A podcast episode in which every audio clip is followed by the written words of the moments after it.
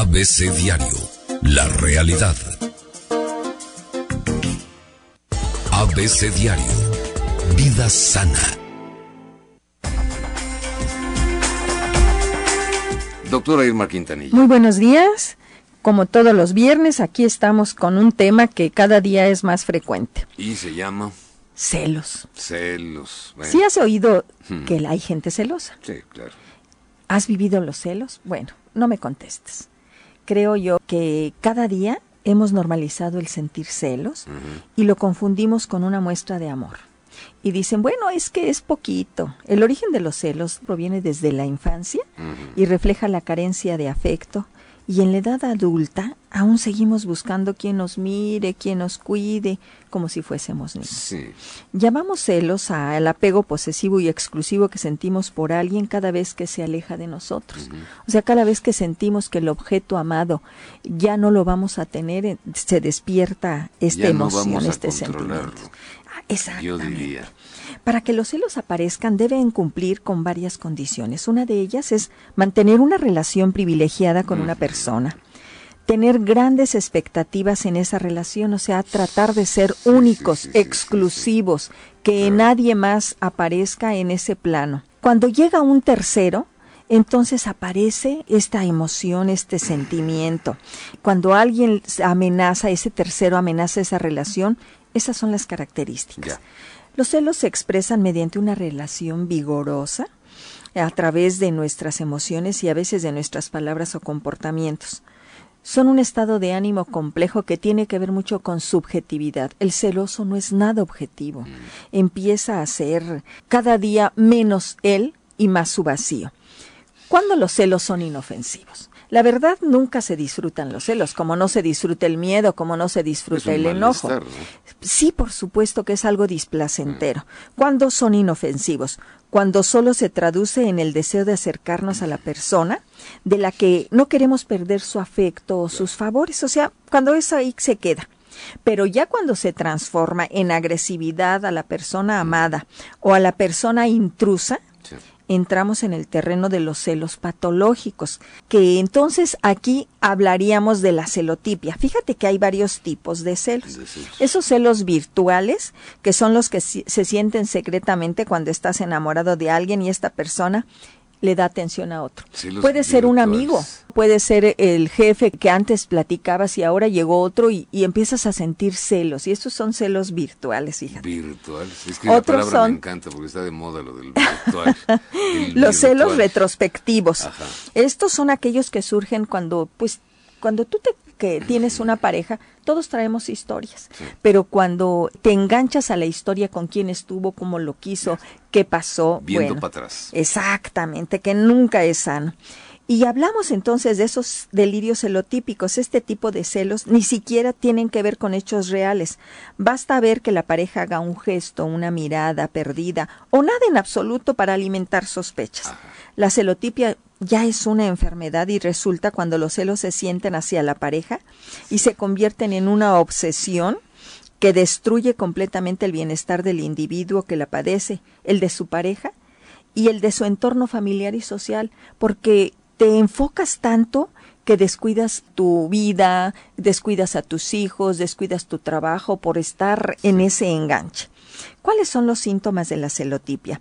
Ansiedad y preocupación constante por la pareja y sus acciones. Actitudes paranoicas y violentas con la pareja.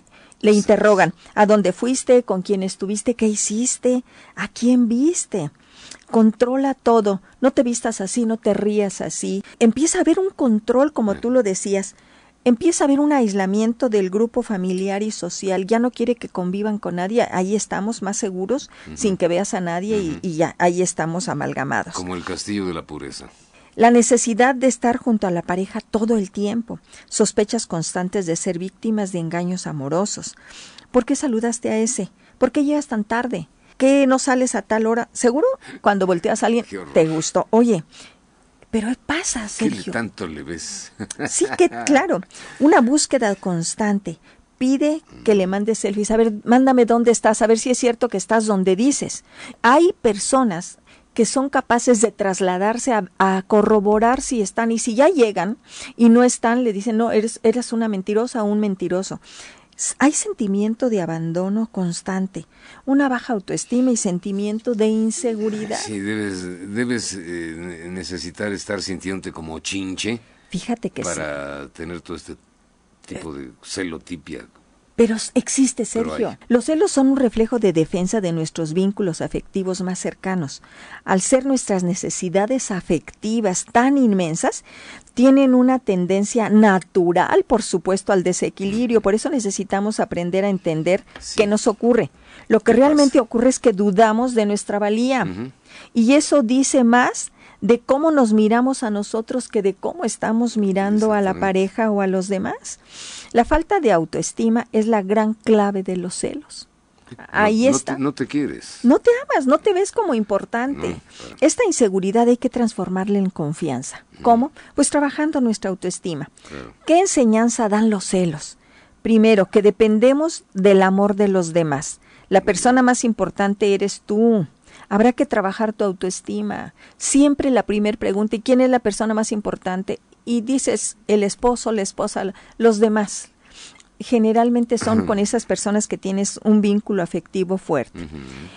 Otro es que al amor no lo podemos controlar. A los celosos se les deja de amar muy pronto.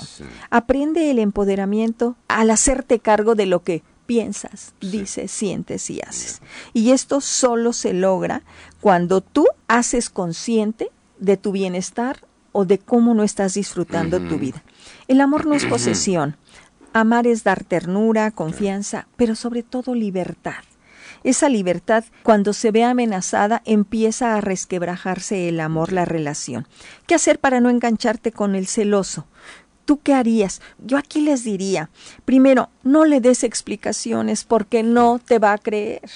Empiezas a engancharte a través de estar justificando y diciéndole, es que estoy aquí, sí te mando la foto, sí te digo dónde estoy, sí me he visto como quieres.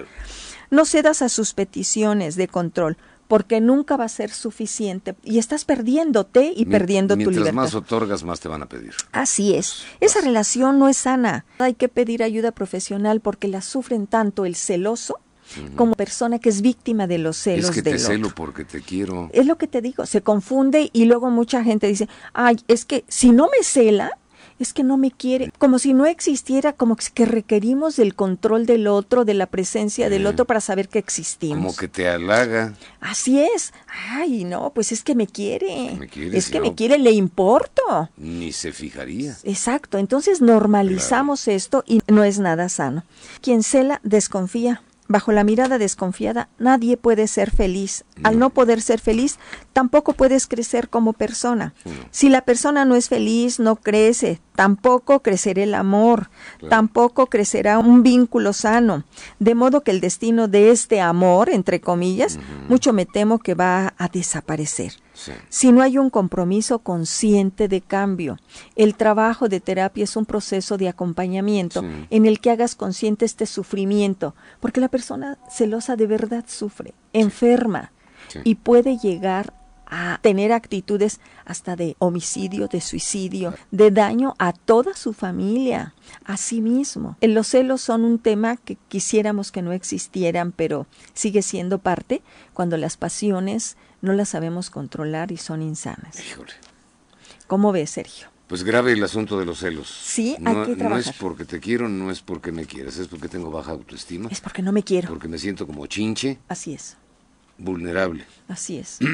y abusador además, ¿no? Es una forma de acoso ah, también. Ah, por supuesto que existe una violencia severísima. no, no, no. Y si no haces, empieza ya la agresión. Esto es una violencia psicológica. ¿Ya es mal social? Yo creo que sí. Yo creo que sí e, es cada día más frecuente. Tanta gente joven, tanta gente que tiene todos los recursos para salir adelante, no entiendes cómo llega a someterse. Pues solo es por ese desequilibrio en su persona. Bueno. ¿Cómo ves?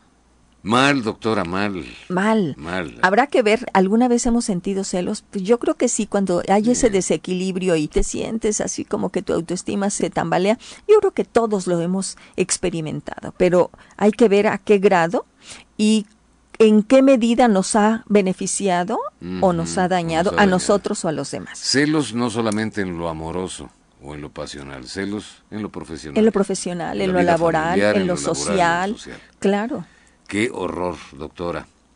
Tus redes sociales, ¿dónde Muy te bien. encontramos? Pues los invito a visitar mi página www.saludintegralvidayfamilia.com o en Facebook me encuentran como DRA Irma Quintanilla. Les deseo Gracias. que disfruten de una excelente semana en compañía de su familia y que hagan consciente si son celosos o no. O no y son. pidan ayuda, porque de verdad todos tenemos la oportunidad Bueno. de vivir en paz y de ser felices. Gracias Irma Quintanilla, gracias doctora. Gracias Pepe Gómez y a todos los que participaron en este ABC Diario. ABC Diario.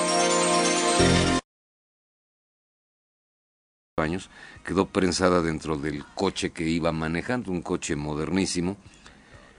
Tuvieron que llegar los bomberos de corregidora para liberar el cuerpo, llegaron los paramédicos, ya no tenía signos vitales esta mujer.